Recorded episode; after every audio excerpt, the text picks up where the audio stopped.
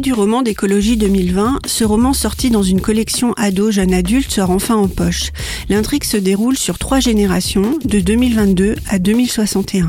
2022, un texte paraît incitant les jeunes à quitter la société qu'ils refusent. Certains partent donc s'installer dans les forêts de Dordogne pour y mener une vie faite de sobriété et d'un nouveau mode de gouvernance. Leur nouvelle vie s'organise autour de la construction de cabanes dans les arbres, de cueillettes et de défrichage de lopins de terre pour créer des cultures vivrières. 2042, on découvre un campus fait de baraquements concentrationnaires.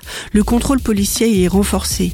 On perçoit une violence latente, liée à la méfiance avec laquelle la société considère les jeunes. Le contraste de vie avec les révoltés des forêts est saisissant. 2061, des enfants sont enlevés au milieu d'une forêt, à la fois nourricière et source de danger. Qui a fait le bon choix La vie de sobriété dans la forêt est-elle source d'épanouissement ou mise en danger? Vincent Villeminot ne tranche pas. Il présente chacune des options, en décrit les avantages et les inconvénients.